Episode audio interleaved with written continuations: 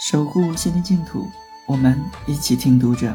这里是读者电台，我是主播乐活漫记，每晚九点欢迎收听。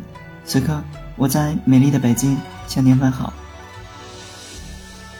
今天我们为大家分享李丹崖的一篇文章《烫盏思维》。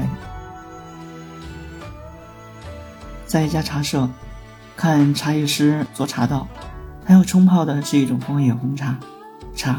已经在白瓷盖碗中，用的盖碗是景德镇的玲珑瓷，很精致。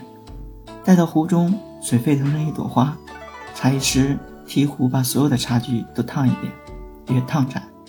紧接着，把沸水注入盖碗，盖碗的盖子在茶汤之上均匀地划过，然后用第一泡茶汤把茶具挨个再烫一遍，泼掉。这时候再泡茶，一一分给众茶客。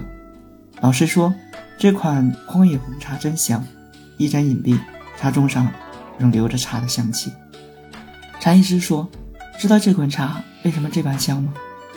一般是因为茶的确好，二是烫盏的原因。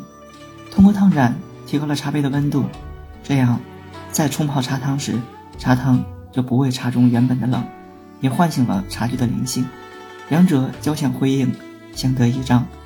四。”茶汤在盏上跳芭蕾。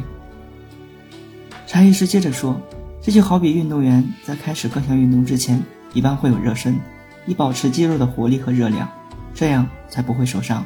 烫盏其实就是给茶具热身。”茶艺师的话让我想到生活当中的很多事情：睡觉之前把冷炕烧热，写作之前把灵感储备好，船到彼岸之前把船桨翻动，取得成功之前。